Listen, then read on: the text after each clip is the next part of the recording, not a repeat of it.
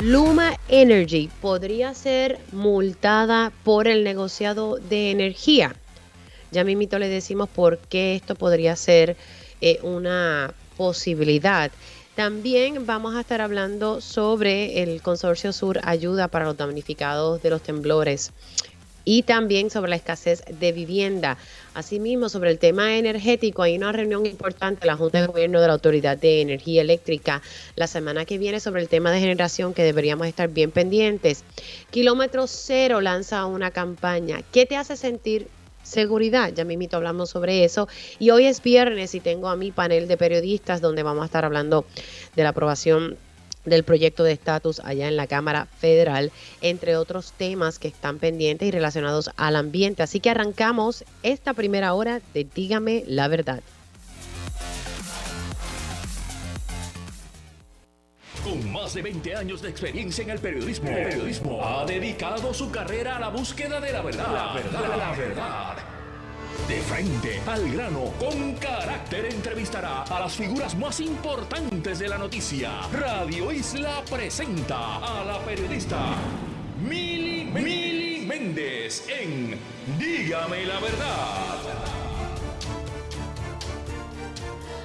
Muy buenos días Puerto Rico, bienvenidos a otra edición de Dígame la verdad por Radio Isla 1320. Les saluda Mili Méndez, gracias por conectar. Dios mío, llegó el viernes, qué rico cuando llega este día abriendo ya el espacio para el fin de semana. Espero que todos ustedes se encuentren bien.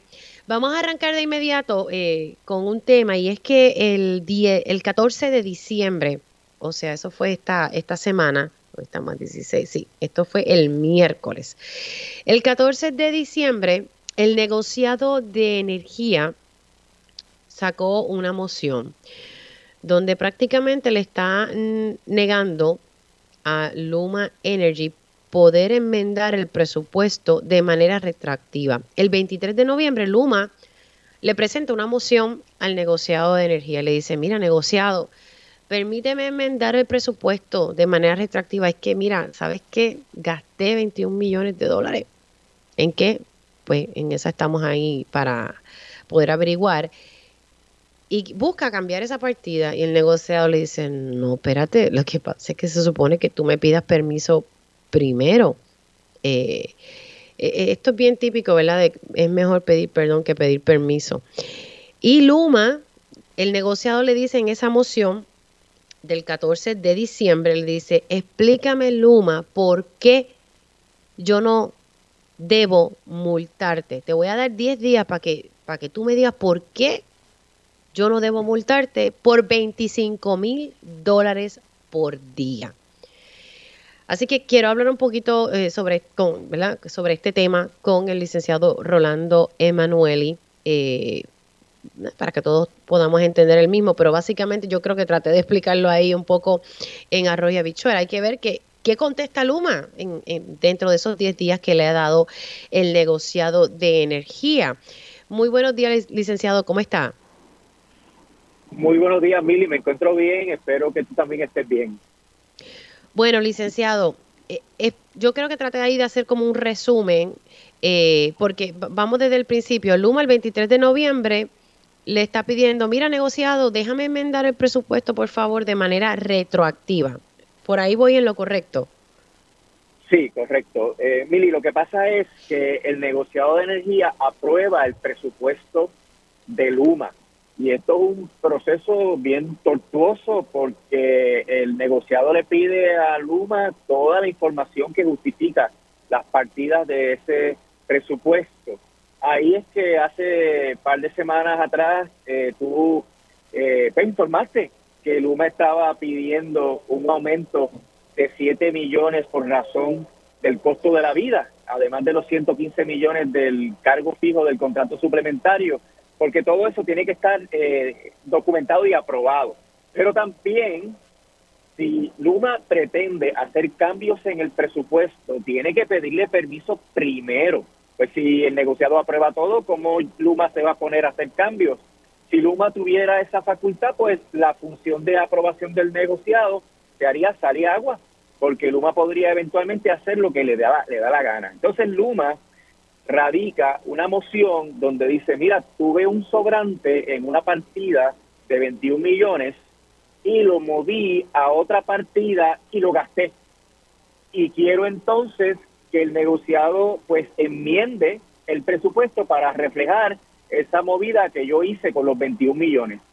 Entonces el negociado emitió una resolución en donde él salió hace dos días, pero se notificó ayer, en donde hace todo este trasfondo que he explicado y eh, reafirma que Luma no puede hacer cambios sin autorización al presupuesto y mucho menos gastarlo. Entonces emite una orden de mostrar causa, que es el término que se utiliza también en los tribunales, en donde le dice, convénceme a mí, Luma, de que no te mereces que te impongamos una multa de 25 dólares diarios. Fíjate, pero 25 mil diarios es un, es un billetal. Sí, y la desgracia, Mili, que como hemos discutido en otras ocasiones, como el contrato de Luma es tan malo, esos 25 mil dólares diarios los pagamos nosotros con la tarifa. Porque Luma no paga nada, Luma no aporta nada, solamente eh, lo, lo pagamos nosotros. Y en ese sentido es que yo siempre he dicho que Luma no tiene ningún tipo de control, no tiene ni incentivos para bajar los costos ni controles para evitar gastos adicionales porque nunca les duele en el bolsillo. A quien le duele es a los que pagamos la tarifa mensualmente. Y eso hace que cualquier multa o amenaza de multa realmente a Luma no le importe un pepino, porque no va a reducir sus ganancias, ni el pago fijo, ni ningún reembolso que Luma pide por la operación de la autoridad. Licenciado, ¿y para, para qué eran estos 21 millones de dólares eh, que Luma, ¿verdad? En esta moción del 23 de noviembre, donde Luma le pide al negociado, permíteme enmendar el presupuesto, por favor. Eh, ¿En qué usó 21 millones de dólares Luma? Bueno, es que no es tan precisa la resolución para decir específicamente en qué lo usó, ¿verdad? Fueron unos ahorros de una partida y, los, los gastó, los movió y los movió Pasa igual por la Junta de Control Fiscal, Mili. Tú sabes que la Junta aprueba el presupuesto y para que el gobierno pueda hacer un cambio, porque hay una necesidad, tiene que pedirle permiso. Y esas son las solicitudes que se hace de transferencias en el presupuesto. Así que eh, lo que está haciendo el negociado es eh, similar a lo que hace la Junta con el gobierno central. El detalle es que con qué excusa va a venir Luma ahora que es lo que se va a inventar para decir que se justifica el que no le pongan los 25 mil dólares diarios. Entonces la otra pregunta es, ¿desde qué día se va a empezar a computar la multa diaria? Desde que Luma hizo el movimiento de la partida, desde que lo gastó, sin permiso del negociado, el negociado va a tener que ponderar si decide que va a poner la multa, decidir cuántos días, ¿verdad? O qué término Luma tiene que pagar esa multa. Sí, sí, o, si va a ser desde, ¿verdad? Desde el momento en que Luma no pudo mostrar, porque lo que estoy leyendo aquí en esta en esta moción del, del 14 de diciembre es que exacto, tienen 10 días, 10 días para mostrar y si ellos se enteraron, hay que ver cuándo ellos fueron notificados, si fueron notificados ese mismo 14 eh, o si fueron notificados más tarde, porque si no se podría caer, ¿verdad? En, entre Nochebuena y Navidad me imagino que tendría que ser el viernes antes o el lunes después, eh, que ellos tengan que mostrar, ¿verdad?, eh, por qué no se deben multar. Sí, la notificación fue ayer, a pesar de que la resolución tiene fecha del 14, ayer fue que se envió por correo electrónico, así que ellos tendrían hasta el 24, ¿verdad? Son, bueno, son de, básicamente va a caer en Navidad. Eh, obviamente tendría que ser entonces el lunes, darle un break hasta el lunes. Exactamente. y ver cuál es la razón que van a exponer ellos. ¿Ah?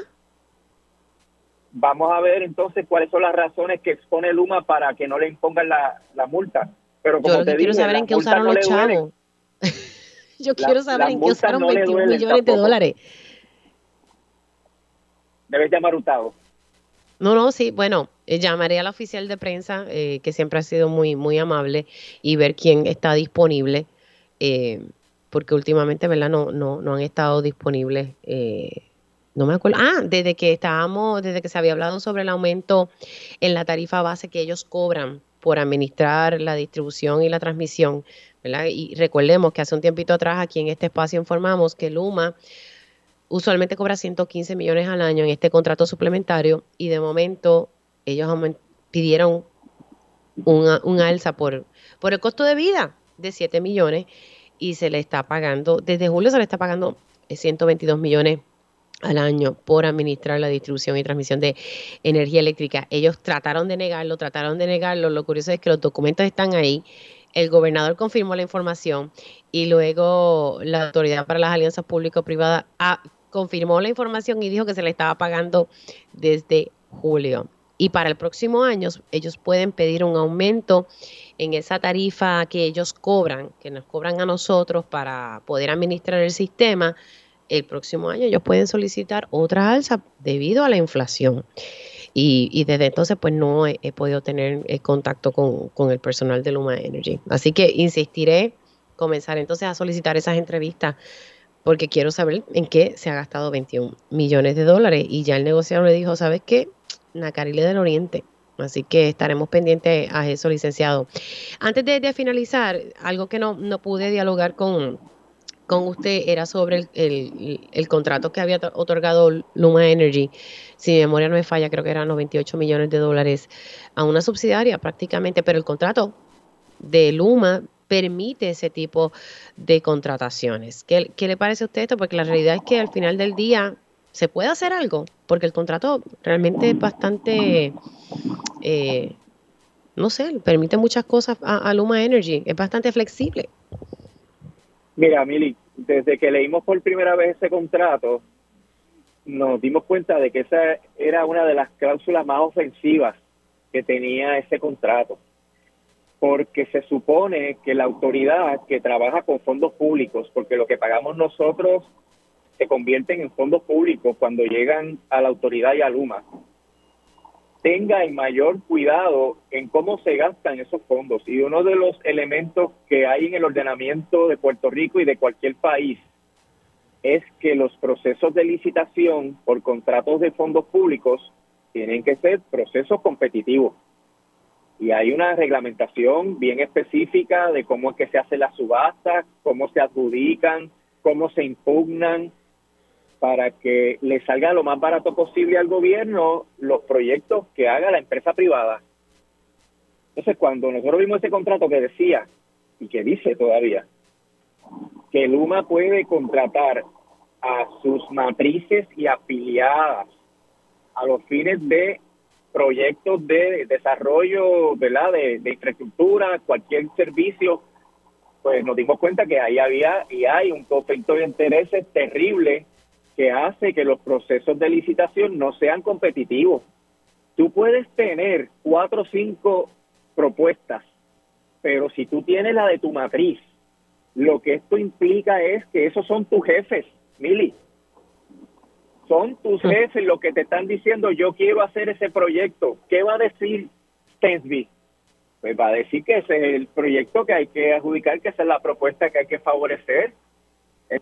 No importa que las demás propuestas sean más baratas, mejores, de mejor servicio, de mejor equipo, se va a escoger la que beneficia a los accionistas de Luma, porque Luma le responde a los accionistas.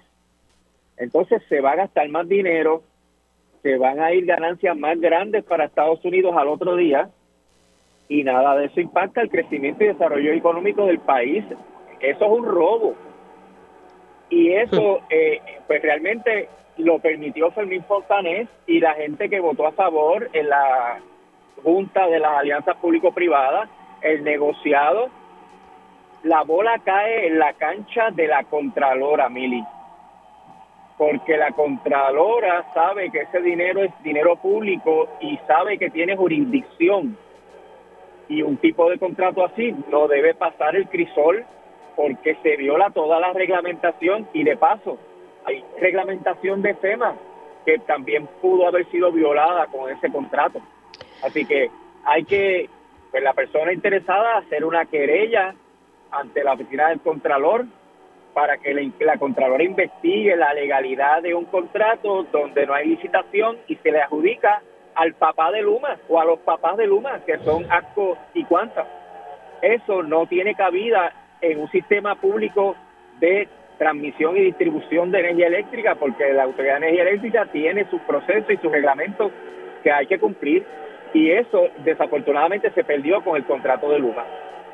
Vamos a ver qué pasa con eso. Yo, ¿verdad? No, no quiero ser pesimista, pero viendo cómo ¿verdad? se llevan las cosas a cabo aquí, no veo que van a haber consecuencias. Y, pues es el problema que tenemos. Surgen situaciones y, no se ven consecuencias. Licenciado, que tenga un hermoso viernes y lindo fin de semana. Cuídese mucho. Igualmente, igualmente. ¿Cómo no?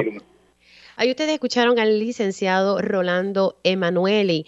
Como les dije al principio del programa, Luma Energy tiene 10 días para demostrarle al negociado de energía por qué no debe ser multado por 25 mil dólares por día. Luma gastó 21 millones de dólares, que no sabemos en qué, sin el permiso del negociado de energía. Se supone que el negociado apruebe el presupuesto de Luma. Y pues Luma le pidió una moción del 23 de noviembre, ay mira, dame break, déjame enmendar el presupuesto de manera retroactiva. Y el negociado le dijo que no. Pero entonces emite una orden de mostrar causa y tienen 10 días para demostrar por qué, por qué ellos no deben ser multados por el negociado de energía. Mi próximo invitado yo lo tenía en agenda para hablar de otro tema y vamos a hablar de ese tema, pero es que es obligado preguntarle sobre esta moción eh, del 14 de diciembre del negociado de energía y ya tengo en línea telefónica al ingeniero Tomás Torres Placa, representante de los consumidores ante la Junta de Gobierno de la Autoridad de Energía Eléctrica. Buenos días, Placa, ¿cómo está usted? Buenos días, Mili, buenos días a ti, buenos días a todos los radioescuchas, a todos los consumidores y todo Puerto Rico. ¿Qué le parece eh, eh, este detalle de, la moción eh, que le lanzó, verdad, el negociado a, a Luma Energy? ¿Qué le parece? Mira, está esa moción, también hay una eh, orden de negociado del 18 de agosto que pidió más información a Luma con relación a sus métricas. Mira, mm. eh, todo, todo, yo creo que todo esto apunta a que el negociado debe de empezar a, poner multas.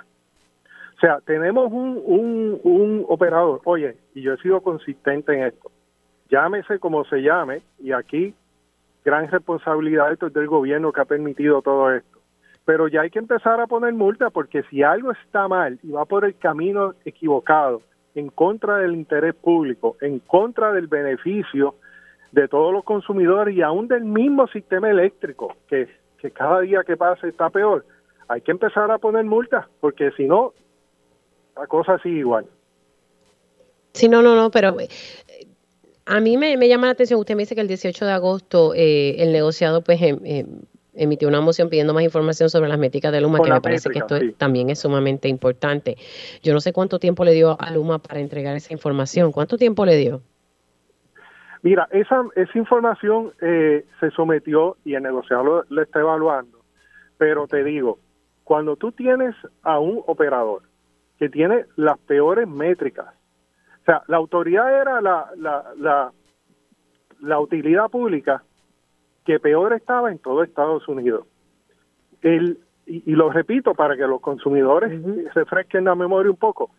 Eh, el SEIDI, que es el System Average Interruption Duration Index, eh, para Estados Unidos era una hora en promedio, o sea, el número de minutos sin servicio un año en promedio. Las peores utilidades tenían entre 8 y 9 horas.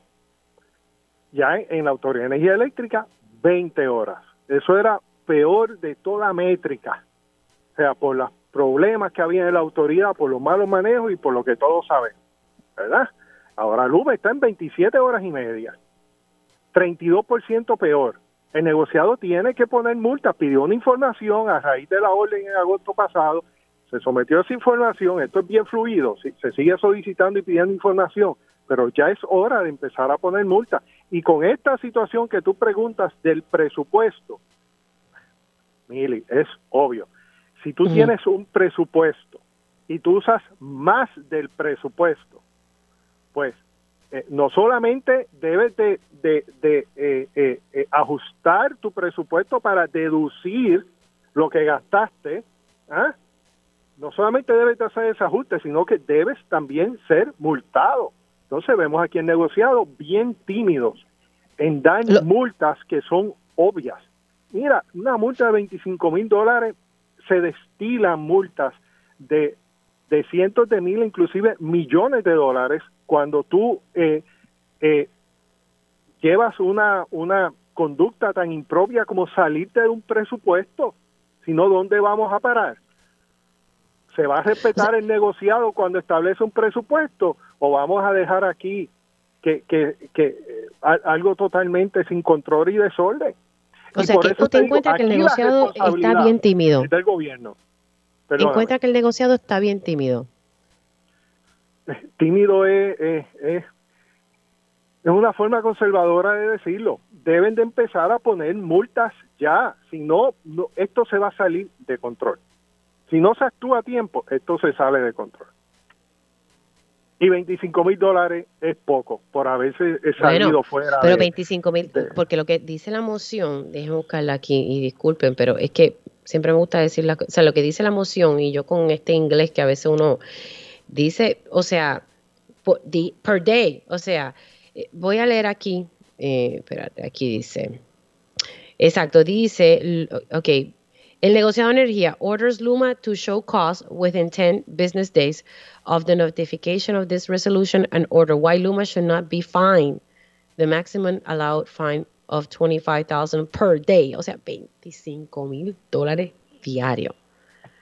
Eh, como le decía Rolando Emanuel, licenciado, sí, sigue siendo poco, porque 25 mil por 10 días son 250 mil. Y en otras jurisdicciones, si tú te sales de presupuesto, ¿no? Por, por una cantidad eh, eh, eh, considerable. Mm. Eso es una falta mayor. O sea, aquí no estamos hablando de algo sencillo, estamos hablando de que tenías un presupuesto y lo violaste. O sea, y, y por eso te digo que negociado debe de empezar a poner los puntos sobre las IE, las tildes en las T y los puntos y las comas, porque si no esto se va a convertir en algo fuera de control. Bueno, quería hablar con usted porque me parece que es un tema sumamente importante. La semana que viene hay una reunión de la Junta de Gobierno de la Autoridad de Energía Eléctrica a la cual usted pertenece y se va a tocar el tema de generación. Y cuando vi el aviso público, el tema de generación, qué en particular de la generación, se va a dar como un informe actualizado de qué, qué ha estado haciendo la Autoridad de Energía Eléctrica o estamos hablando de la alianza público-privada que, se está cocinando, que ya se cocinó, mejor dicho, en, en, el área de la generación. Si usted me pudiese explicar, ya que la forma parte de la Junta de Gobierno de la Autoridad de Energía Eléctrica. Seguro. El, el martes 20 de diciembre a las 9 de la mañana en el Centro de Usos Múltiples, el municipio de Fajardo, eh, la, la Junta coordinó eh, una reunión eh, a llevarse a cabo allí en Fajardo a las 9 de la mañana, en el Centro de Uso Múltiples del municipio, y es la reunión pública eh, eh, regular, normal, que se lleva a cabo, que como sabe, la reunión pública de la autoridad lo que toca son los temas de generación, porque la parte de transmisión y distribución se delegó en, en, Luma Energy. Básicamente va a ser eh, la misma reunión que se transmite por Internet, pero pública, con acceso a todos los consumidores que deseen asistir, porque es un requisito de ley. Eso lo requiere la ley 83 de 1941, de mayo de 1941, y es un requisito que hay que cumplir anualmente. Eh, y es importante que eso se sepa porque eh, cualquier consumidor que quiera ir, que eh, entienda que sea necesario una situación extraordinaria, llevar algo bajo atención de la Junta, pues para eso es ese tipo de reunión quiero decir que... O sea, pero ahí eso está, eso está abierto, eso, está abierto para todo el mundo. Es para, para eso es pública, para que todo el que quiera asistir que vaya, ¿no? Eh, pero te quiero decir que es diferente a la reunión del consumidor que se tuvo el 16 ah. de noviembre, donde se atendieron cosas exclusivamente de consumidores, de factura, de sistema eh, de, de transmisión y distribución y de otras cosas relacionadas al sistema directamente a los consumidores. Esa reunión fue el 16 de noviembre. Esta reunión es una reunión con la Junta en pleno, donde van a estar todos los miembros de la Junta de, Gobierno recuerda que la autoridad es la dueña de los activos de, de, la Autoridad de Energía Eléctrica. Así que eh, cualquier persona, organización, cualquier grupo que tenga alguna preocupación, pues mira, allí va a estar la Junta este, reunida en pleno, eh, eh, debe hacer acto de presencia y de tener cualquier preocupación, pues la, debe de traer a la atención de la Junta. Pero como te dije, es una reunión diferente a la reunión de los consumidores, esta reunión es más para temas más generales de, de generación, como tú bien dices, pero también te informo, la, la Autoridad de Energía Eléctrica es la dueña de todos los activos de la Autoridad de Energía Eléctrica, así que cualquier situación extraordinaria que algún ciudadano o organización desee traer, pues, este, pues ahí la Junta va a estar reunida. Y eso se está comunicando y se está cumpliendo con el debido proceso de informarle a las personas de que eso ¿verdad? Eh, se va a llevar a cabo el próximo martes. Este, la ley lo que requiere es que cinco días antes de la reunión se ponga un anuncio en un periodo de mayor circulación eh, y la Junta puso ese anuncio el martes pasado. debo de indicar que esto es no es la reunión del consumidor, esto es algo de la Junta como tal, que, que, la Junta en pleno es la que coordina, y ahí yo soy uno de, cinco ahora, porque hay eh, eh, tres nombramientos vacantes. Así que eso es un esfuerzo de la Junta como tal, y pues se siguió ese, ese proceso. Bueno, así que el próximo martes, importante este detalle para que las personas puedan acudir a esta reunión. Y, y, es bueno, ¿verdad? Si usted puede, bueno, todo el mundo ¿verdad? puede llegar a, a los sitios a las 9 de la mañana, pero ¿eso se va a transmitir también por la web? ¿Perdona, Mili? ¿Se va a transmitir eh, vía web, por internet? Sí, sí, todas las reuniones se, se transmiten. Eh, la diferencia de esta reunión es que va a ser pública para eh, tener acceso directamente al, al, público en general y a los consumidores. Bueno, ingeniero, gracias. Se me cuida mucho. Mili, siempre, gracias por la oportunidad. Lindo fin de semana. Ahí ustedes escucharon al ingeniero Tomás Torres Placa, primero reaccionando a la información que, que hemos divulgado aquí de que el negociado le ha dado 10 días a Luma Energy para mostrar causas, para, para decir, bueno, para demostrarle a Luma, pero ¿por qué no debo ser multado? Luma eh, pidió el 23 de noviembre una moción que le permitieran enmendar el presupuesto y el negociado le dejó claro que me tienes que pedir permiso. Eh, primero, no puedes gastar el dinero sin pedirme el permiso. Así que nada, Luma tiene 10 días para demostrarle al negociado por qué no debe ser multado por, eh, ¿cuál fue la cantidad que dijo ahorita? Dios mío, la memoria falla. Un viernes, 25 mil dólares por día. Ya he puesto eh, parte de la moción en mi cuenta de Twitter, Mili Méndez PR, pueden buscarla ahí. Hacemos una pausa y al regreso hablamos sobre la escasez de vivienda, que es un problema que, eterno que hemos tenido y que se ha discutido bastante, pero vamos a, continuar hablando sobre el mismo. Así que regresamos en breve. Y ya estamos de regreso aquí en Dígame la Verdad por Radio Isla 1320. Les saluda Mili Méndez. Gracias por conectar. Sí, pero recuerda que no tengo productor. Bueno, señores, eh, se supone que esté conectando ya mismito con la licenciada Ariana, Ariana Godrón de Ayuda Legal Puerto Rico. Vamos a ver si podemos conectar, ir aquí con el próximo invitado. Llámate entonces a mi próximo invitado para entonces continuar con el programa. Retomando lo que habíamos dicho al principio, comencé el programa explicando una moción que publicó el negociado de energía. El negociado de energía el pasado 14 de diciembre eh, publicó una moción de orden de mostrar causa. Básicamente el negociado lo que le está diciendo a Luma Energy, de acuerdo al documento que ya he publicado en mis redes sociales, es que Luma tiene 10 días para mostrar el negociador está diciendo, Luma, explícame por qué yo debo no multarte, por qué debería no multarte con 25 mil dólares diarios. Y es que el 23 de noviembre eh, Luma Energy presentó una moción ante el regulador, el negociado, ¿verdad? El regulador, donde le decía, Luma, eh, explica, eh, le decía, perdóneme, el negociado le niega esta moción del 23 de noviembre donde Luma le pide al negociado enmendar el, presupuesto de manera retroactiva. Luma lo que le estaba diciendo es, déjame por favor cambiar una partida de 21 millones déjame enmendarlo de manera retroactiva y el negociador le dice, no, no te voy a permitir, te estoy negando esta solicitud porque debiste haberme pedido permiso primero antes de gastar 21 millones de dólares. Usted se preguntará en su casa por qué, en qué, en qué gastó Luma 21 millones de dólares, pues no está claro en las cuatro, cuatro o cinco páginas de esta moción del negociado. No sabemos en qué fue que lo gastaron. Haré gestiones, ¿verdad?, con Luma Energy para hablar sobre este tema pero la realidad es que ya se gastaron 21 millones y no sabemos en qué. Y el negociador le está diciendo, explícame por qué no debo multarte, debiste haberme pedido permiso y no lo hiciste. Así que Luma tiene 10 días para demostrarle eso al negociado de energía. Bueno, vamos a seguir con, con la información y tengo en línea telefónica a la directora ejecutiva, la persona que está a cargo de Kilómetro Cero, Mari Mari Narváez. Buenos días, Mari Mari, ¿cómo estás? Hola, buenos días, Lili, a ti a todas las personas que escuchan Radio Isla. Pues ustedes están, eh, tienen una campaña que me llama bastante la atención. Están lanzando una campaña donde ustedes hacen la siguiente pregunta. ¿Qué te hace sentir seguridad? Y yo hasta misma me quedé pensando, hmm, ¿qué me hace sentir seguridad? Y me quedé así como loading. Cuéntame un poquito, ¿verdad?, sobre esta campaña que, que está realizando Kilómetro Cero.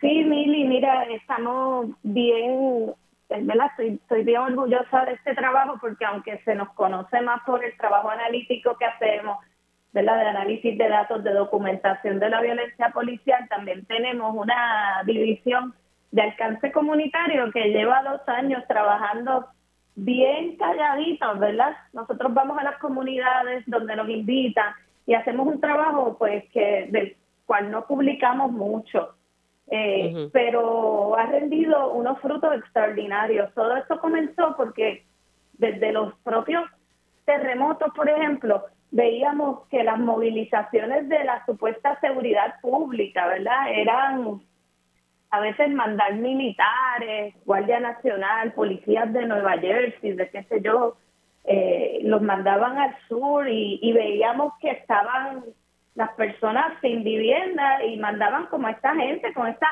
armas y comenzamos a cuestionarnos, ¿verdad?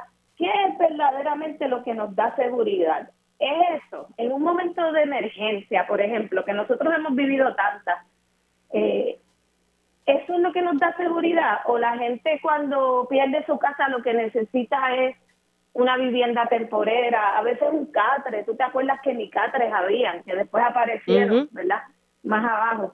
Eh, en la pandemia, ¿qué necesitábamos? Necesitábamos más que policía en las calles. Oye, necesitábamos un trabajo digno que nos permitiera trabajar a distancia, condiciones para poder quedarnos en nuestra casa, ¿verdad? Así que no sé, si te, no sé si te acuerdas que para esa época de la pandemia también fue un issue de que se abrieran los comedores escolares, ¿verdad? Para llevarle comida a los estudiantes, ¿verdad? Que no podían ir a las escuelas, pero que se les llevara ese alimento. Y eso fue un issue se logró finalmente, pero hasta eso hubo que demandar todo. Hubo que demandar al, Estado y de hecho eh, una de las cosas que nos dijo la gente en las comunidades que, hemos visitado para lograr esta campaña precisamente es que ¿qué les hace sentir seguridad? Mira, tener acceso a la comida, eso es una de las cosas básicas que nos hacen sentir seguros y que muchos damos por sentado, pero en este país eso no se puede dar por sentado con la cantidad de personas bajo el nivel de pobreza. Entonces, un poco lo que estamos invitando es a la población a que nos diga qué es lo que necesitan para sentir seguridad, porque nuestra intención es transformar esa noción colectiva que tenemos de lo que es seguridad pública hacia una eh, más de, de, mira, de derechos humanos básicos, de fortalecer nuestras familias, de fortalecer a las comunidades, de fortalecer nuestro bienestar Tú sabes que hace poco hicimos, bueno, el año pasado, hicimos una investigación en la que se, ¿verdad? Uno de los hallazgos fue que la Universidad de Puerto Rico había eh, recibido una reducción de 36% de su presupuesto desde la llegada de la Junta, mientras que la policía había registrado un aumento de 26% en su presupuesto desde la llegada de la Junta. Entonces hay que cuestionarse cuál es el país que queremos. Queremos un país donde los muchachos de las barriadas, de los residenciales puedan ir a la Universidad de Puerto Rico? ¿O queremos un país donde no hayan oportunidades, no hayan alternativas, pero sí haya mucho castigo, mucha cárcel, mucho taser y mucho eh, abuso policial contra estos muchachos negros o muchachos eh, de, de comunidades marginadas? Esa es la invitación que le hacemos al país, que hablemos de qué es lo que verdaderamente nos hace sentir seguridad y con qué es que podemos transformar a este país, ¿verdad? Eh, con equidad, con democracia, con oportunidades o con castigo y represión. Entonces, eh, eh, estaremos viendo esta campaña donde, cuéntame un poquito, en la página web de Kilómetro Cero y también en, estoy viendo aquí que en, la, en las salas de cine. Sí, estamos en nuestras redes sociales, que los invitamos a visitarlas, Kilómetro Cero PR, y a dejar sus comentarios. Y bueno, también tenemos vallas publicitarias, tenemos unos anuncios de cine, que cuando vayan al cine en estos días, que uno siempre saca un ratito en, en las vacaciones, pues va a poder ver ahí el mensaje y bueno, esto es solo una primera fase. Nosotros también vamos a las comunidades, así que estamos disponibles para aquellas comunidades que quieran tener esta conversación. Tenemos varios talleres sobre este tema, ha sido bien interesante. Hemos hecho mucho trabajo, especialmente en Manuela Pérez, con la organización Solidaridad Humanitaria, a la que le agradecemos pero hemos ido a Fajardo, hemos ido a Luquillo, hemos ido a otras partes de San Juan. Ayer estuvimos en la Fondita de Jesús, extraordinaria experiencia. Y todas las comunidades organizadas que deseen tener esta conversación se pueden comunicar a info at Bueno, ya, ya tienen ahí toda la información, Mari Mari. Un abrazo, lindo fin de semana, cuídate mucho. Muchas gracias, Mili, felicidades a ti también. Cómo no, querida. Hacemos una pausa y regresamos con más información en breve. Y ya estamos de regreso aquí en Dígame la Verdad por Radio Isla 1320. Les saluda Mili Méndez. Gracias por conectar. Uno de los temas y que ayer eh, ocupó gran parte de la tarde es que ayer en la Cámara Federal se aprobó el proyecto de estatus y estamos hablando el proyecto 8393. Y, y básicamente propone la celebración de un plebiscito entre las opciones de estadidad, soberanía en libre asociación y la independencia. Y será vinculante para el gobierno federal y es la primera vez que viene esto del Congreso. No es que aquí se apruebe una legislación y nosotros vamos y votamos y después vamos allá con el reclamo. No, es si en efecto esto pasa el Senado, ¿verdad? Porque pasó ayer el sedazo de la Cámara de Representantes Federal, pero falta que esto pase al Senado, donde pues muchos analistas ven muchos retos. Así que esta medida fue aprobada con 233 votos a favor, 191 en contra, todos republicanos. Hubo 16 republicanos que sí eh, dieron eh, su voto al proyecto. Así como dije, esto pasa al Senado y si esto pues se firma finalmente por Biden, pues, entonces todo esto, este eh, referéndum se estaría llevando a cabo el 5 de noviembre del 2023, o sea, eso es el, año que viene. Y aquí lo que estamos viendo distinto, como dije, es un plebiscito que, que, viene del Congreso.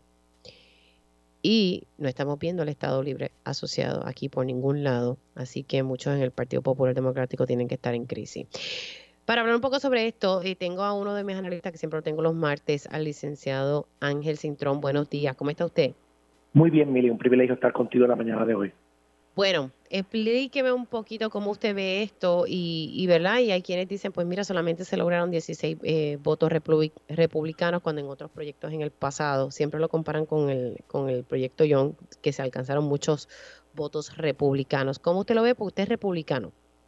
Eso es así, Mili. Mira, hay varias cosas importantes que entender. Primero, como tú bien dices, el proyecto yo en el 98 se aprobó con muchos más votos republicanos, pero se aprobó en realidad con un voto de ventaja. Nunca lo olvido porque yo estaba sentado allí en las gradas. Ayer tuvimos un proyecto aprobado con 45 votos de ventaja. Eso ya es, es una, un síntoma de cómo en todos estos años el proceso del estatus político de Puerto Rico se ha seguido moviendo, moviendo, moviendo en la dirección correcta para descolonizar y eso ya es un triunfo para Puerto Rico, indistinto de muchas otras cosas. Segundo, se nos pregunta desde ayer, ¿verdad?, el issue de los 16 republicanos y por qué no más, ¿verdad? Y yo había advertido por mucho tiempo atrás, que casi un mes atrás, que una cantidad inmensa de republicanos habían firmado y estaban eh, apoyando el proyecto original de Jennifer 1522, que era un plebiscito federal, estadidad sí o no, o estadidad e independencia. Pero ese sector republicano no está cómodo con la alternativa de la libre asociación, ni mucho menos con los ingredientes que le colocaron a esa posibilidad este, de alternativa de descolonización, ¿verdad?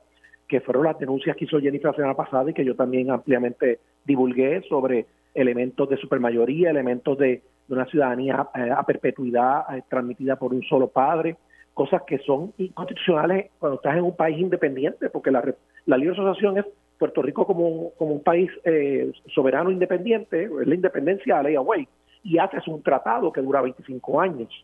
Así que hay muchos elementos y desde abril se le dijo a la comisión por escrito, nosotros le entregamos a Grijalba personalmente un memorando legal de todos esos issues que entendíamos que se tenían que atender. No siendo así, ¿verdad? Pues evidentemente ese grupo republicano no estaba dispuesto a apoyar esa legislación con esos elementos, pero sigue estando dispuesta a apoyar una legislación que le permita a Puerto Rico votar y escoger entre la estabilidad y la independencia. O la estabilización o cualquiera de esas alternativas son relativamente similares. Así que eso lo podemos ver más adelante si no es que este proyecto, ¿verdad?, se aprueba la semana que viene en el Senado. Reconozco, Mili, que es este complejo. Cuesta arriba. Claro, porque están manejando el presupuesto y les queda nada más que hasta el jueves o viernes de la semana que viene. Y de ordinario, el Congreso no maneja un asunto de esta trascendencia con tanta ligereza, por decirlo de alguna manera, eh, y ligereza no en el sentido liviano, sino en el sentido de, del tiempo que hay que dedicarle a esto. Así que, ¿verdad? Eh, eh, nos encantaría y apostamos a eso y hemos este, convidado al sector demócrata que, que tiene la mayoría en el, en el Senado a que hagan el esfuerzo, ¿verdad? Hay unos republicanos del Senado comprometidos con la descolonización también y con la estadía para Puerto Rico, pero si se logra, pues fantástico. Ahora, algo que también trascendió ayer en la tarde y que pues ha provocado malestar aquí en Puerto Rico es, son las expresiones del republicano Tom McClintock, donde, y estoy aquí leyendo, ¿verdad?, una reseña del compañero José Delgado, básicamente este eh, congresista republicano reafirmó su oposición al proyecto, a la estadidad, al indicar que la admisión de Puerto Rico se haría sin un debate nacional en Estados Unidos sobre un potencial nuevo Estado en, en bancarrota y mal administrado. También advirtió que solo 20% de los puertorriqueños dominan el idioma nacional, o sea, el inglés, el, idioma de Estados Unidos, en referencia al inglés, aunque el español e inglés son idiomas oficiales aquí en Puerto Rico. ¿Qué le parecen esas expresiones? Bueno, Mili, primero con mucho respeto tengo que hacer la salvedad de que el amigo José, aquí conozco hace muchos años, constantemente hace énfasis solamente en uno que habla en contra de esta idea y nunca hace énfasis en todos los que hablan a favor de la estadidad y él es uno de 435 y ese señor nunca va a estar a favor de la estabilidad para Puerto Rico, no importa lo que hagamos, no importa lo que digamos, no importa lo que cambiemos, porque son personas que en alguna medida tienen este un corte racista, ¿verdad? Son personas que pues, esa es su realidad, como en toda democracia hay de todo. ¿Y esa no es la mayoría republicana? No, en lo más mínimo, esa es la salvedad que yo quiero hacer. Y de hecho en el lado demócrata, hay demócratas de extrema izquierda que tampoco quieren estar para Puerto Rico, aunque votaran ayer a favor del proyecto pero no quieren la estabilidad. Quieren que Puerto Rico sea libre y soberano, un país independiente, pero no quieren la estabilidad. Y, y, si tú les pones el micrófono enfrente y le preguntas por la estabilidad, te van a dar todos los argumentos igual que McClinton, pero del lado demócrata. Lo que pasa es que allí hay 435, no hay 10, no hay 12, no hay 20. Nunca ningún territorio de la nación que se ha convertido en Estado ha tenido unanimidad en el Congreso para aprobar su legislación. Esto no se trata de unanimidad, se trata de mayoría simple en el Congreso, en Cámara y Senado para lograr ese proceso como los demás territorios. Así que el congresista McClinton, fantástico, muchas gracias. Escuchamos su posición, pero simplemente no concurrimos con ella y él nunca va a estar a favor. Y, y por decirlo más fuerte, no lo necesitamos porque no lo vamos a tener. ¿Entiendes? Así que darle tanto énfasis a lo que ese señor dice me parece que es un poquito desvirtuar lo que allí está sucediendo. Y vuelvo y te repito, bueno, pero tampoco se puede ignorar, Ángel, ¿verdad? pero, Mili, pero, Mili, que en, el lado demócrata también hay oposición, ¿verdad? De, pues uno que otro, pero la realidad es que tampoco se puede ignorar en las cosas que dicen de nosotros. lo que pasa es que la mayoría de los Mili, lo que pasa es que la mayoría de los republicanos y la mayoría de los demócratas no piensan como McClinton, ni se expresan como McClinton, aunque la prensa no lo recoja en los medios. Perdón, no, no, es que te estoy dando un hecho. Y entonces, este, aquí siempre lo he dicho, la legislación sobre el Estatuto de Puerto Rico se logra con la inmensa mayoría de los republicanos moderados y la inmensa mayoría de los demócratas moderados, porque esa es otra. Ningún territorio se ha convertido en Estado con la aprobación de un solo partido nacional en el Congreso. Siempre ha sido legislación bipartita, siempre por 200 años.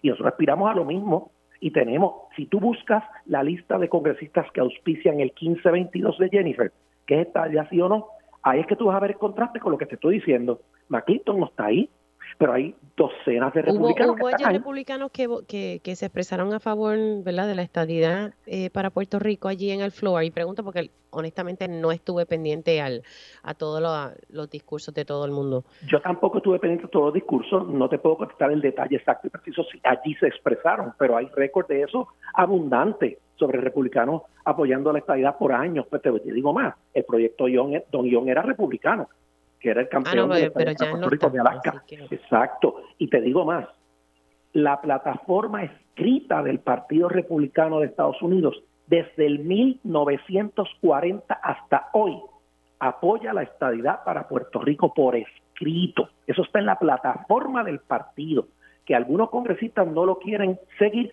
como todo en la vida, ¿verdad? Igual que en Puerto Rico, los partidos políticos tienen su plataforma y hay legisladores que no siguen la plataforma en ciertos temas. Pues eso, es parte del proceso democrático, él tiene sus derechos, pero la institución del partido y los principios del Partido Republicano son de darle a Puerto Rico la descolonización y la estadidad es una de esas alternativas y reconocen como alternativa. Y si el pueblo vota a favor de un plebiscito federal, seremos admitidos como Estado y mil y lo más importante, después de ayer, mm.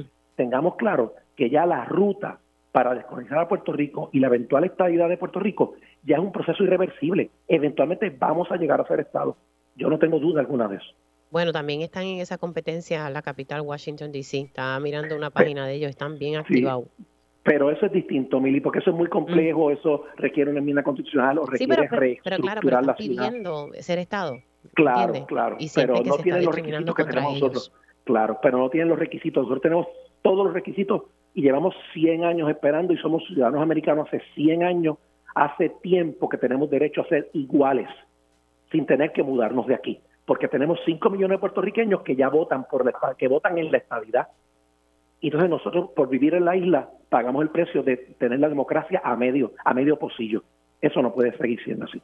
Licenciado, gracias por haber entrado unos minutitos aquí en Dígame la Verdad, se me cuida mucho. Un privilegio siempre, un abrazo, Dios los bendiga. Un abrazo. Ustedes escucharon al licenciado Ángel Cintrón, republicano, y, y es parte de mi panel político todos los martes, pues hablando un poco sobre la aprobación de este proyecto 8393 en la Cámara Federal. Hacemos una pausa y regresamos en breve.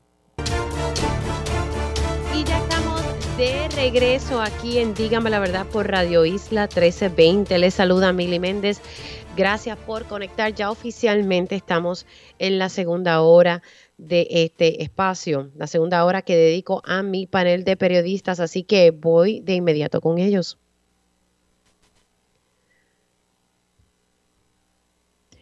Ellos cubren los asuntos del país día a día. Eso les da una perspectiva única sobre los temas del momento. Ahora, en Dígame la Verdad, entramos en nuestro panel de periodistas. Y ya estoy conectada con el panel que me acompañará en la mañana de hoy. Ya tengo a Roby Cortés. Buenos días, Roby, ¿cómo estás? Buenos días, Miri. Eh, bien contento porque pues tengo que esperar a que llegue el viernes para felicitarte, pero pues hay que felicitarte por los Emmy que vaticinamos aquí. Así que muchas felicidades. gracias. Gracias, gracias, pero tú me felicitaste, me escribiste, así que Dito, muy agradecida por eso. Así que, y precisamente yo tenía una nominación para un tema que he tocado aquí como loco, que es el tema de Family First. Obviamente no, no resultó ganador, pero por lo menos fue nominado y es un tema sumamente importante, así que muy, muy contenta. Todos los temas, lo bueno fue que todos los temas que, que, que tocaste allí que, y que pudiste allí al podio y hablarlo públicamente son relevantes por, para, para Puerto Rico, ¿me entiendes? O sea que más allá de que fuese pues un, un, galardón no por tu trabajo, también también es por el trabajo per se, sino por la temática del trabajo y yo creo que eso, eso es importante que, se vea Sí, son, son temas sociales y especialmente eh, los dos eh, en particular eran en el área de salud. Primero, eh, que se logró evitar el cierre del centro de diabetes para Puerto Rico, para mí eh, ese fue el gran logro, ¿verdad? Y con ese reportaje, pero ahí se pudo plasmar la importancia de tener ese centro abierto y no permitir el empeño de la Junta de Control Fiscal de cerrarlo, simplemente pues porque ellos entienden que sí, eh, sabiendo, ¿verdad? Que no todo el mundo, la escasez de endocrinólogos que tenemos, vamos a comenzar por ahí, y el reto de que ya muchos endocrinólogos no aceptan planes médicos nuevos, o sea, pacientes nuevos o, algunos ya no aceptan ni planes médicos. O sea, que hay una serie de retos y el centro debe permanecer abierto y es sumamente importante para esas personas de escasos recursos. Entonces, el otro que me parece importante, el programa de neurocirugía, que cuando me percaté que, se había ganado también, que me puse como bruta, de verdad que me puse como media bruta, pero bueno, eh, ese es sumamente importante y es triste que hayamos perdido eh, la acreditación del programa de neurocirugía del recinto de ciencias médicas. Esperemos que la podamos recuperar, pero aunque la aunque obtengamos nuevamente esa acreditación, no va a ser hasta el 2032 que tengamos un nuevo neurocirujano graduado. Actualmente tenemos 22, incluimos al, al, estudiante ¿verdad? que se graduó y que ahora es un neurocirujano, se graduó en el verano. Tengo en línea telefónica también a Marcos Pérez. Marco, ¿cómo está? Saludos a ambos, saludos a Mili y a ti, y felicidades otra vez por, por el premio, ya te había felicitado en aparte, sí, pero también eh, me uno a, a, la felicitación de Robbie y, que sean muchos premios más, sobre todo por estos temas tan y tan importantes en esta coyuntura histórica que estamos viviendo de ajustes fiscales y crisis y estos servicios y la, el desmantelamiento del país que, queremos que, siga. Así que muchas felicidades por ese trabajo también. Gracias, querido. Quiero aprovechar eh, porque tú has estado levantando en Marea Ecologista varios temas y, y el domingo ah, es una fecha límite eh, para que el gobernador firme varias medidas. Los fiscales están exhortándole al gobernador que firme la justicia salarial para ellos. Vamos a ver si el gobernador lo firma y pues hay el Purple Flu aunque justicia dice que no se han reportado ausencias por enfermedades de, fiscales, pero está corriendo eso. Y por otro lado, hay una, y a mí me parece que esto es bien importante. Ayer fue que fue cuando caí en cuenta y lo entendí, lo entendí mejor, la importancia de la aprobación del proyecto de la Cámara 474.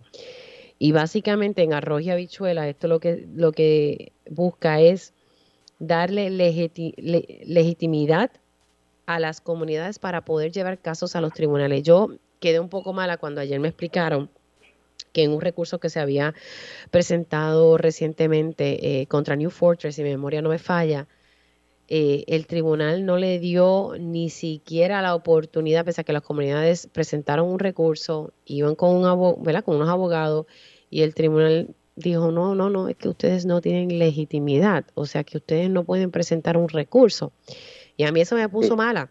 Y básicamente este proyecto lo que busca es darle esa legitimidad para que el tribunal no vuelva a hacer eso, para que el tribunal vea el caso en sus méritos, evalúe la evidencia de ambas partes y luego llegue a una conclusión. Y a mí esto me, me deja como que, en serio, que estas son las cosas que están pasando en el país, que si yo como eh, tal vez líder comunitaria de aquí del barrio donde yo vivo aquí en Guaynabo, está pasando o un crimen ambiental, yo no puedo hacer nada porque no tengo legitimidad ante los tribunales. Y eso es lo que está pendiente a que el gobernador firme. Yo tengo la impresión de que el gobernador no lo va a firmar. Eh, y, quiero comenzar contigo, Marco, porque sé que tú has levantado también unos planteamientos también eh, de temas ambientales y, creo que podemos arrancar por ahí y luego paso con, con Robbie.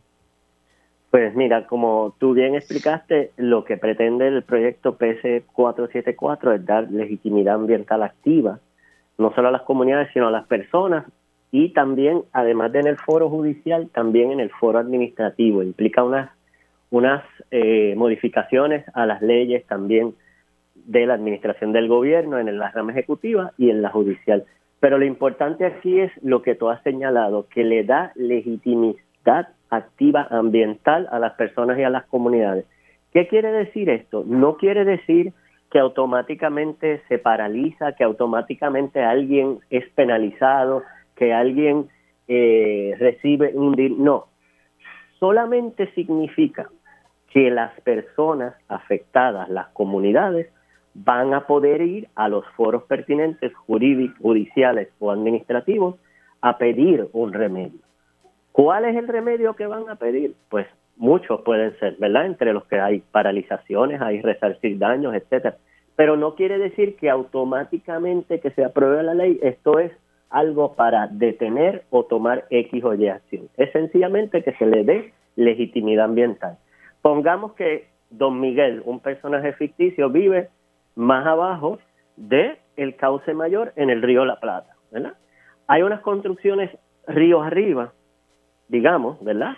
Eh, una construcción de hogares, un parking, que se desmontó terreno del bosque y eso provocó que la inundación del río, estoy hablando de un caso hipotético, fuera mayor y don Miguel tiene unos daños mayores más abajo en su finca. Digamos que perdió sus cosechas, perdió sus automóviles, un transportista, etcétera, sus medios de trabajo, ¿verdad?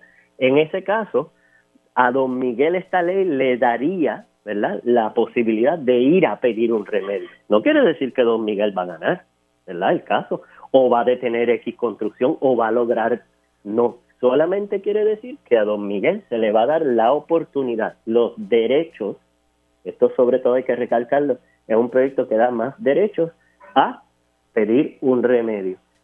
Es bien importante que el, quedando tres días y las organizaciones comunitarias, ambientalistas y personalidades, más de 35, 40, ya son 50, se unió ayer eh, Residente, se ha unido Ile, el hijo de Boriquén, eh, el urbanista, etcétera. Lo que estamos es en, viendo que esto es en contexto esta petición de dos estudios bien importantes que acaba de sacar la Universidad de Puerto Rico, de la Escuela de Planificación precisamente. Uno de ellos del Instituto de Planificación Costera, que habla de la pérdida y la migración de costa que ha habido en Puerto Rico, y la erosión costera y la acreción. Y por otra parte, también en la Escuela de Planificación ha hecho un estudio sobre la asequibilidad de la vivienda en Puerto Rico y cómo ha impactado los alquileres a corto plazo esa asequibilidad. ¿Por qué esto es importante, estos dos estudios, y relacionarlos con el PC474? Porque precisamente ahora que necesitamos de esas barreras costeras y de esos ecosistemas costeros como las dunas, como los manglares, las praderas de hierbas marinas, en los ríos necesitamos bosques riparios cerca de los ríos para que contengan inundaciones, humedales.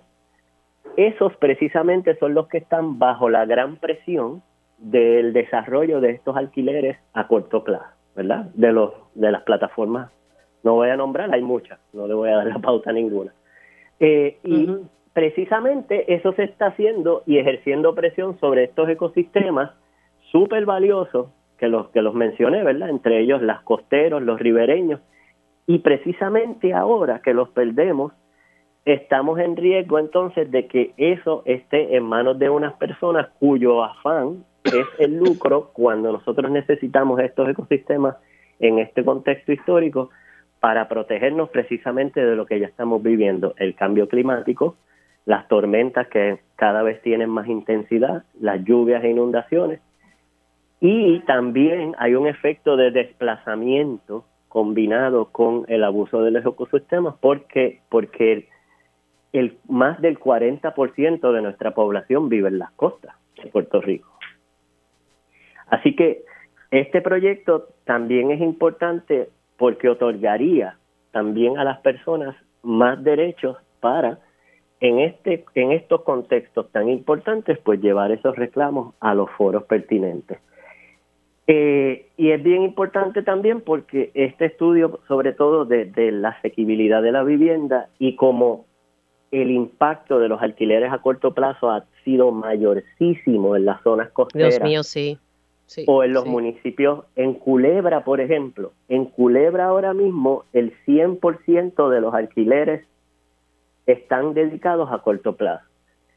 Eso no quiere decir que no hay, que usted no pueda encontrar una casa eh, para alquilar. Lo que quiere decir es que eh, los de alquiler a corto plazo sobrepasan la lista de los de a largo plazo y los de a largo plazo, a su vez, el precio de renta aumenta, ¿verdad? Porque esto tiene un impacto, los de alquiler a corto plazo, en cómo se empieza a valorar los alquileres a largo plazo y también afecta el mercado de ventas de propiedades. Así que en este contexto en que se está dando la petición de la aprobación, también del PC 474 hemos tenido una multiplicidad de casos que han surgido a raíz de la aprobación del reglamento conjunto, en donde se han hecho unas agresiones eh, inéditas a la naturaleza, la cueva Las Golondrinas, que todas las hemos visto, la cantera ilegal en Arecibo en vez de dragar el embalse del supertubo, la explosión de los mogotes en Aguadilla, las construcciones de los muelles ilegales en. Es que, es, que son un montón, o sea, de verdad que Son muchísimas, ¿no? Yo creo que, no sé, tú, tú, tú que cubres mucho este tema ambiental, eh, este, no sé, pero me parece que este año ha sido uno como intenso en torno a crímenes ambientales, una cosa pero bien fuerte. Mira que uno lleva años en esto y, y a la verdad que uno lo ve bien, no sé, lo he visto este año como que bien marcado. El, bueno, hace, en junio, por ejemplo, la compañera Sandra Rodríguez Coto y, yo hicimos una lista, hicimos, publicamos un reportaje en Eiboricua y habíamos reportado más de 30. Eso fue en junio. Crímenes ambientales. Y todavía no había ocurrido uno que es muy icónico, pero fue pequeño, ¿verdad? Que fue el del parquecito de condado. Allí se mataron unos árboles nativos de más de 25, 30 años.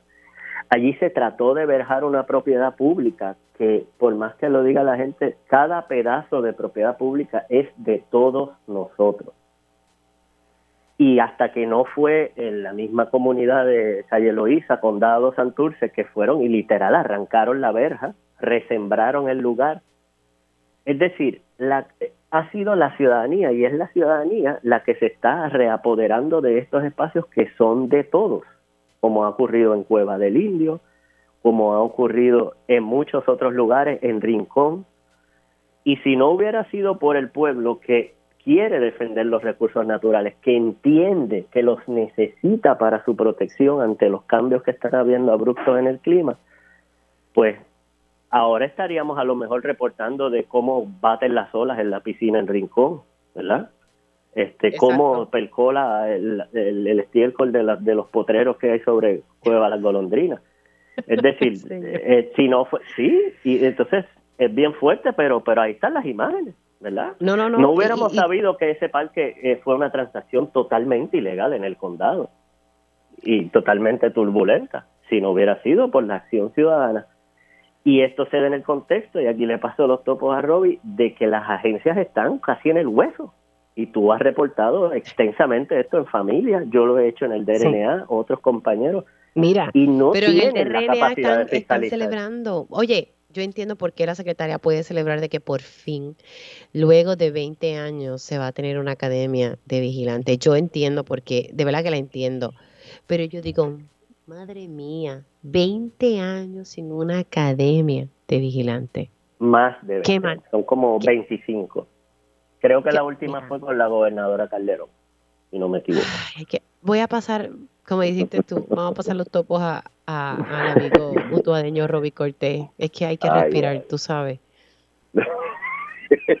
bueno, yo creo que esta cuestión de, los desastres ambientales lo, hemos visto en los pasados años. Lo, lo distinto ahora es que ahora se visibiliza más por esa reacción eh, del pueblo. Eh, y yo creo que, y obviamente en parte, pues está este proyecto que, que se pretende, ¿no? Que sea una ley, es para darle mayor participación a, esos grupos que, aunque algunos pueden tildar de minoritarios, pues es un grupo en aumento, porque estamos viendo el proceso, o sea, estamos viendo los crímenes ambientales, los estamos viendo cada vez más cerca. Eh, pensando yo acá en, en, el área de Aguadilla, no solamente lo que es el muelle de azúcar, que fue que, que fue algo que, que, fueron muchas personas no a tratar de, defender ese, ese, esa esquina no de, la costa, pero también pensando en los mogotes que están que, están tumbando a esta, a esta hora eh, en el área de del norte del Carso de, de Puerto Rico para construir desde centros comerciales a, a, cualquier otro edificio, eh, haciendo destrozos ambientales en la cara de nosotros. Y pues muchas veces pues antes uno se quedaba callado y ahora estamos viendo este resurgir no de, de, grupos comunitarios que están defendiendo eh, la, la pues nuestra tierra eh, nuestras costas. Eh, lo vemos también en Dorado lo vemos también en, en, en, estos eventos de, de, playas que, que, tan, tan pintorescamente también se han hecho protestas, ¿no? Eh, todavía me acuerdo ah, en Ocean Park y en otros lugares. Eh, pero yo creo que, esto es un resurgir, ¿no? Es un resurgir que, que esperamos que continúe de, de, de las personas eh, para que puedan denunciar todas estas situaciones que están ocurriendo a nuestro alrededor debido a la permisología, la forma en que se otorgan permisos aquí, que aquí literalmente actúan como, como actúa Luma y que tú eh, describiste en la pasada hora, de que pues es mejor pedir perdón a pedir permiso y es mejor pues tal vez pagar una multita y pero tengo mi terreno ya limpio y voy a construir ahí lo que me dé la gana. Eh, y yo creo que, en parte hay que ver si, si el gobernador finalmente, si finalmente esta ley se logra firmar, si la va a firmar por eso mismo, porque yo estoy viendo que un departamento de recursos naturales que, que, a pesar de que en algunos asuntos públicos está tratando de dar una buena cara, cuando tú ves las verdaderas intenciones, pues en realidad están haciéndole la vida más fácil a los desarrolladores. Eh, y, lo vemos en todos los aspectos, porque lo estamos viendo también con, con el asunto, te, pongo el asunto de Luma porque es algo que, que está reciente, o sea, y es algo que tú estás sacando, ¿no? De los de los 20, de los de los 21 millones que piden adicionales este que gastaron. No, que lo gastaron, que lo gastaron, ya. Y, y pues y, cuál va a ser cuál va a ser el remedio? El remedio sería entonces la multa que según nos dice el licenciado Emanuel y tendríamos que pagarla nosotros mismos, o sea, es un es un lose lose situation. Eh, y, y yo creo que en el aspecto de, de los recursos naturales, pues eh, estamos viendo esa esa flexibilidad en las permisologías y por, por lo tanto pues pues nada estamos viendo desastres ambientales a, diestra y siniestra y son mucho más fáciles de visibilizar porque, porque tenemos también los recursos. Tenemos ahora drones que antes no habían que ahora podemos ver por detrás de los de los bosquecitos que se montaban para los proyectos o de las o de las verjas que se montaban para que no se vieran los proyectos eh, tenemos una, una, una visibilidad mucho mayor y gracias también a las redes sociales que permite que, estas situaciones pues se puedan denunciar mucho más que antes. Y pues estamos vamos a ver ahora si si, si finalmente esta, estas leyes se, se, se aprueban pues si de verdad vamos a tener ese poder a nivel judicial y a nivel más allá de, de, la denuncia eh, para poder entonces buscar salvar eh, regiones y, eh, que, de verdad pues, merecen ser salvadas ecológicamente hablando. La verdad que aquí pasan unas cosas eh, y honestamente yo, yo creo que el gobernador se crecería si, si diera espacio y firmara el proyecto de la Cámara 474 y esperemos, ¿verdad? Que, que ojalá, pero no sé por qué tengo la impresión de que no, porque te, podía decir que no, por eso te podría decir que no, porque entonces eso inhibiría el crecimiento económico de Puerto Rico, ¿sabes? Podría ser una excusa. Entonces, pues tú dices, pero, pero ¿por qué? Si es cuestión de, tener un, un, sostenimiento de todo, porque, o sea, el desarrollo no puede representar destrucción ambiental, debe ser un, un, un balance, ¿no? Eh, pero eh, aquí algunos lo ven de otra forma.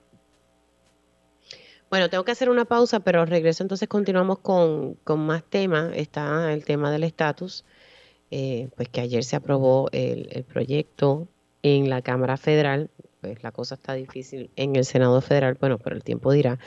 Y, hay otros temas ahí que, que, podemos analizar de la semana, porque aquí no pasa nada, o sea, aquí no hay tema. Y mira que uno pensaba que esta época navideña siempre es un reto, ¿verdad? Para, para distintos temas. Pero muchachos, aquí pasa algo todos los días. Hacemos una pausa y regreso con mi panel de periodistas. Y de regreso aquí en Dígame la Verdad por Radio Isla 1320. Les saluda Mili Méndez. Sigo con mi panel de periodistas integrado hoy por Roby Cortés y Marcos Pérez. Estuvimos hablando un poco sobre temas ambientales en el pasado segmento y los retos ¿verdad? que enfrentamos día a día sobre ese particular. Pero vamos a, tocar, aunque sea breve, el, tema del estatus. Eh, la Cámara Federal dio paso ayer al proyecto de estatus 8393 con 233 votos a favor, incluyendo a 16 republicanos que votaron a favor y 191 eh, votos en contra en su, de todos republicanos. El reto ahora va a ser en el Senado y aquí han pasado muchas cosas. Hay quienes dicen pues que la comisionada residente Jennifer González no logró su objetivo de conseguir más republicanos si lo comparamos con, con el proyecto Young, de Don Young, que sí obtuvo eh, muchos votos republicanos.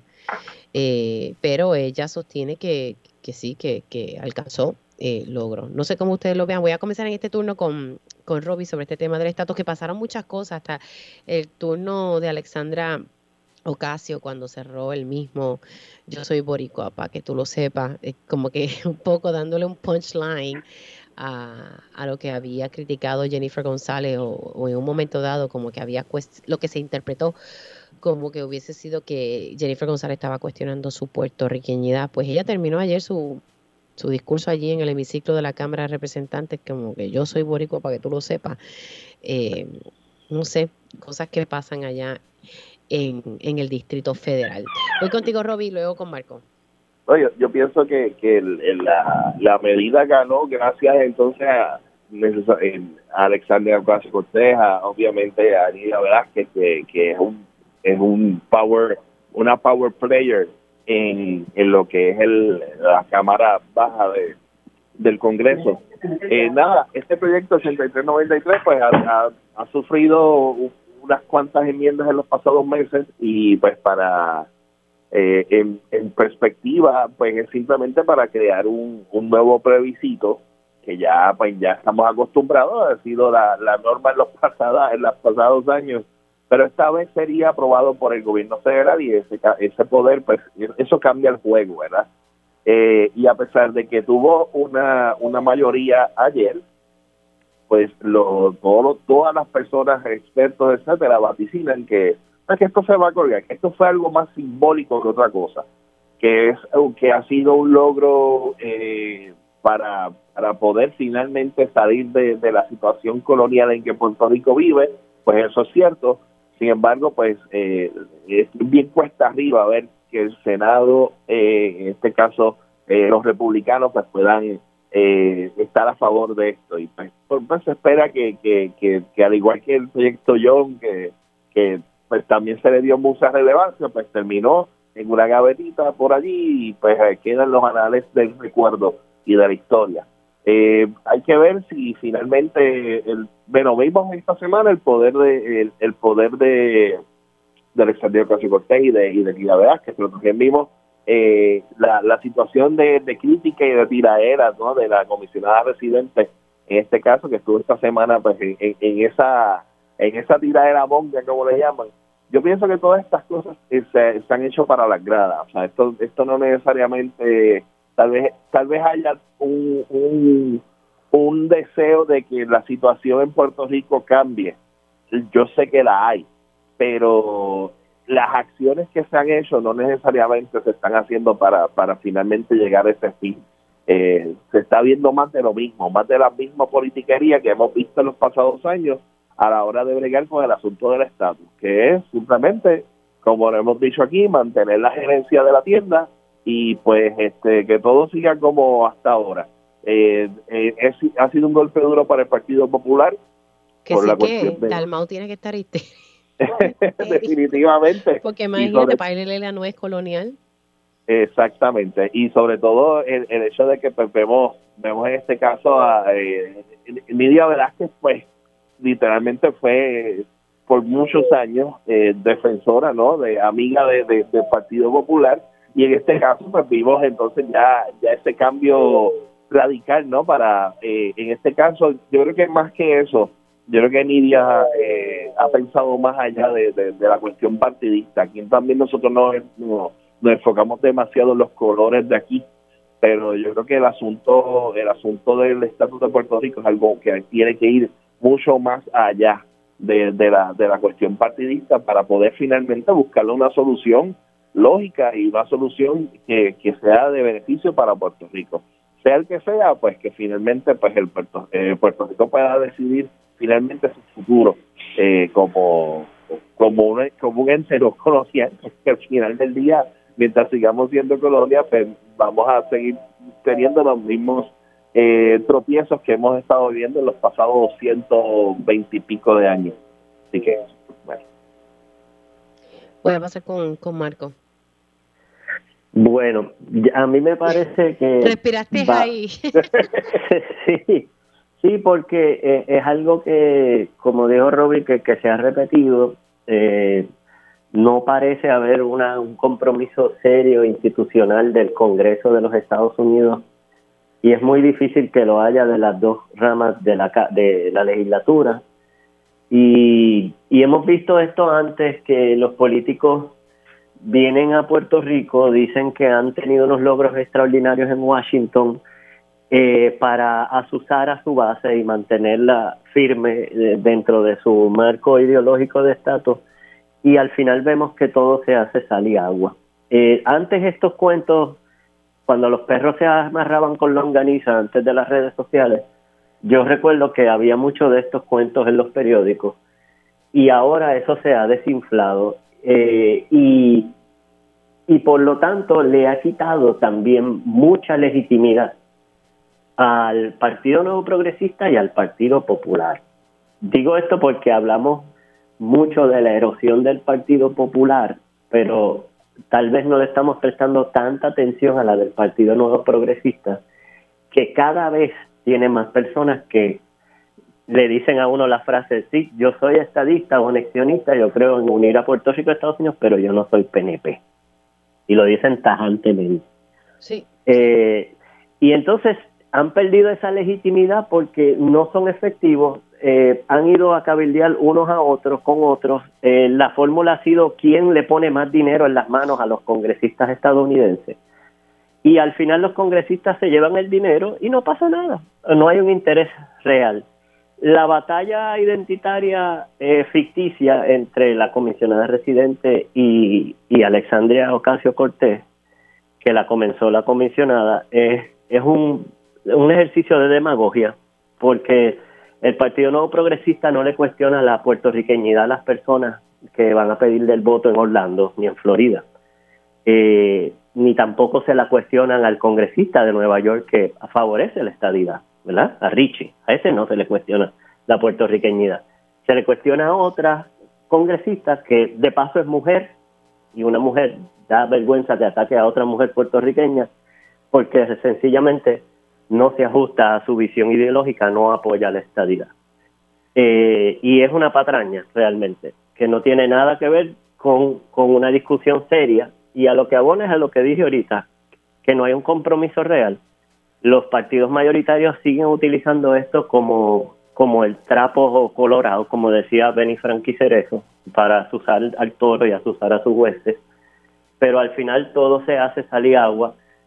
Y lo que las personas que plantean, ¿verdad?, seriamente trabajar con el estatus de Puerto Rico, lo que proponen es que crearle una crisis política seria a los Estados Unidos y que realmente Estados Unidos ponga sobre la mesa cuáles van a ser las opciones que va a dar y que realmente se hable en serio de si la estadía es viable, de los asuntos de la ciudadanía, etcétera.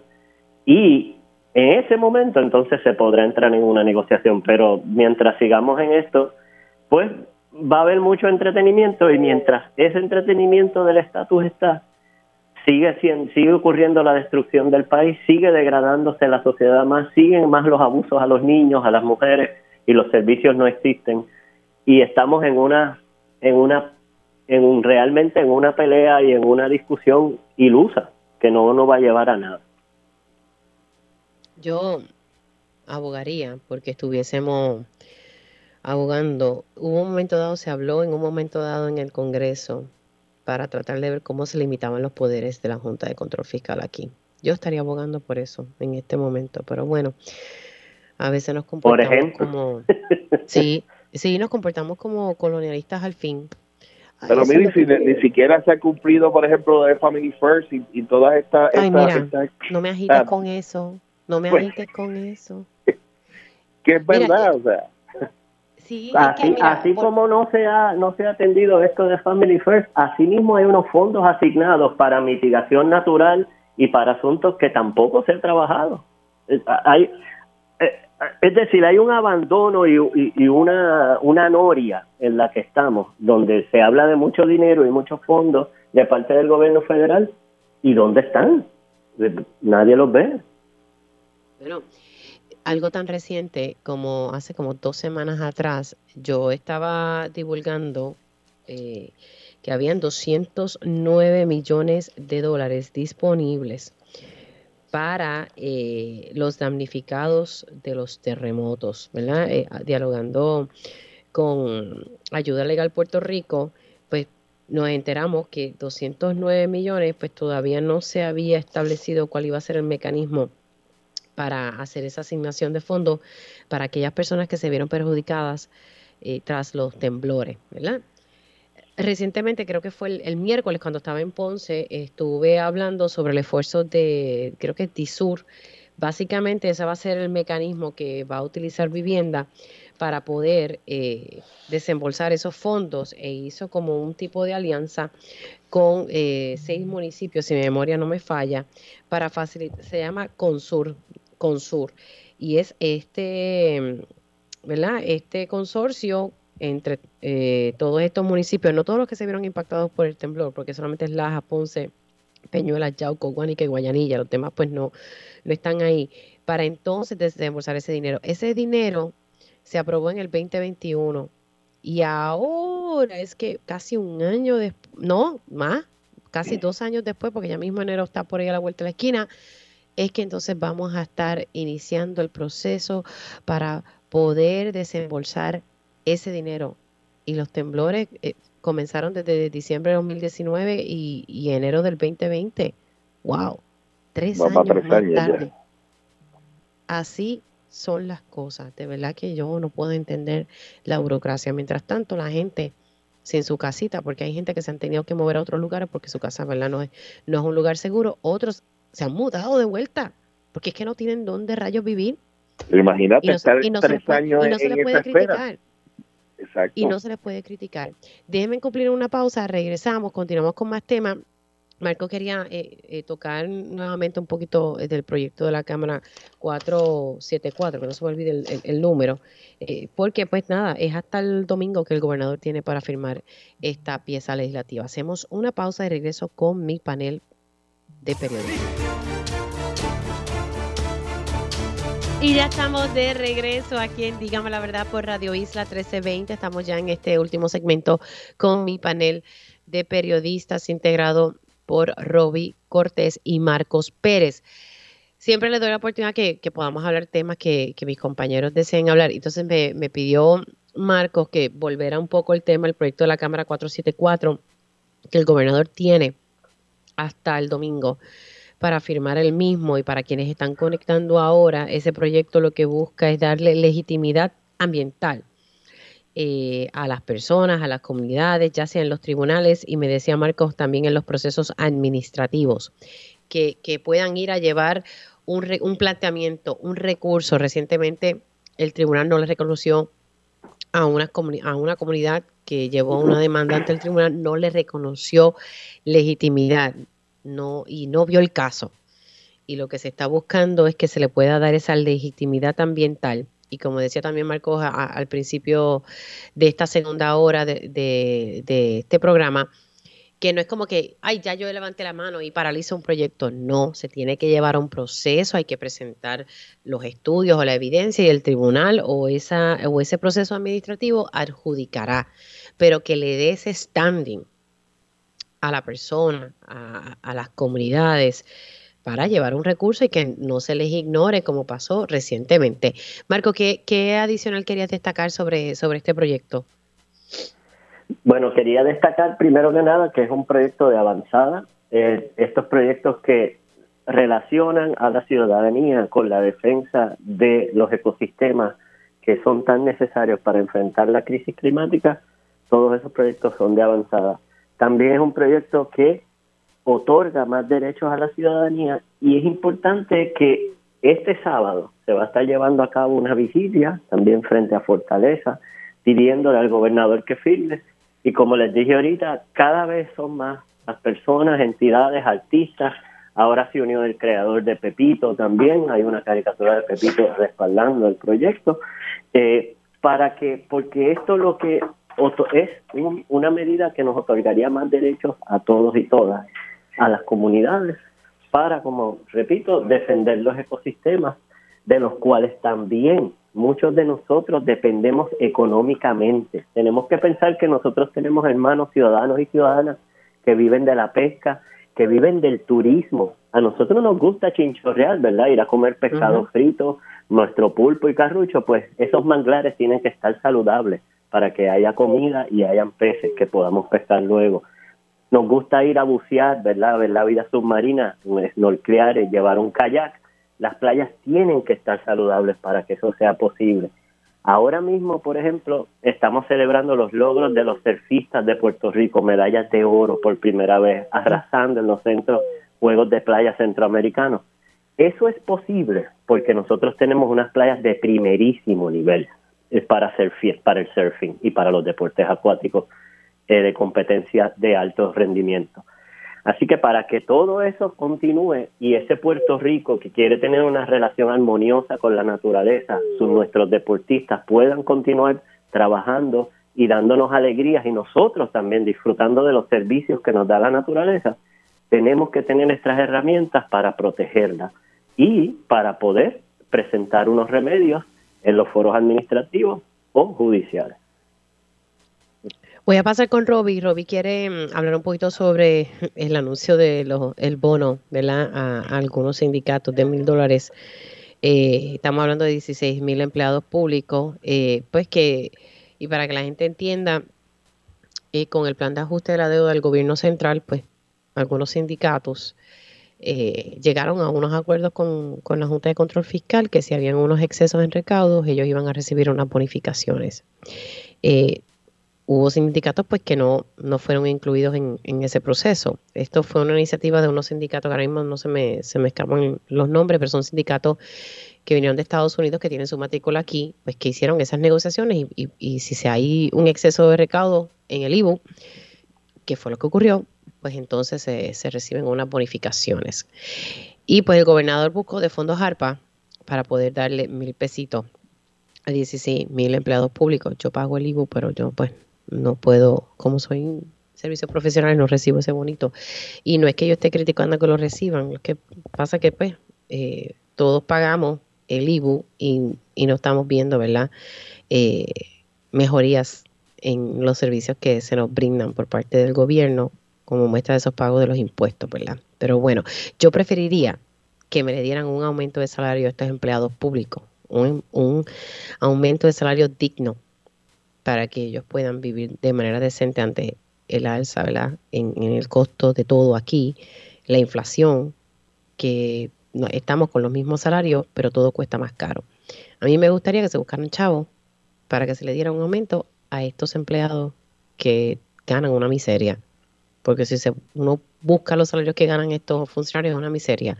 Voy contigo, Roby ahí, tocaste el punto y esa era la intención de, de, por eso de, dije de, compartir esta historia, eh, es el hecho de que el gobernador utiliza los fondos ARPA. O sea, es, literalmente los fondos ARPA, que ha sido un fondo eh, multibillonario ya, eh, literalmente lo tienen seco.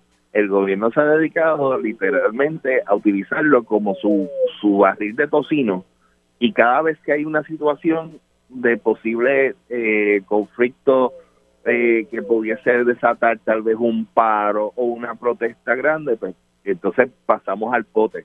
esta semana el gobernador anunció este bono, el cual, pues, obviamente, como tú dices, o sea, uno preferiría que, ocurriese aumentos de, de, salario, que ocurriese otro tipo de, de mejoras a, la, a, al ambiente de trabajo.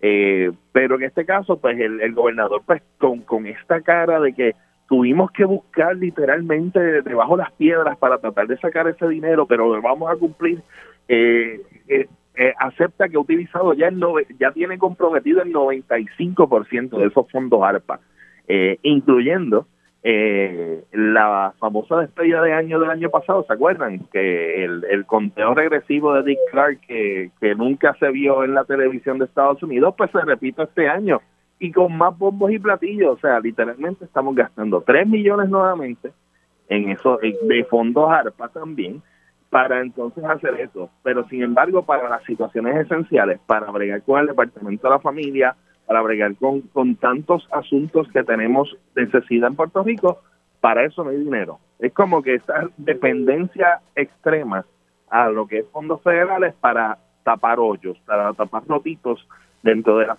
dentro de dentro de la situación política del gobernador, pero no para resolver los asuntos viscerales, los asuntos grandes de, de Puerto Rico, no se están tocando. Yo creo que eso es, en parte por eso quería hablar de, esto del y sobre todo la Tienes un punto ahí, un punto sumamente válido. Yo de verdad que aquí, y yo creo que siempre lo hemos dicho, las prioridades están trastocadas. Gracias compañero, gracias Roby por tu tiempo. Gracias Marco, se me cuidan mucho. Gracias semana. por el espacio, un abrazo.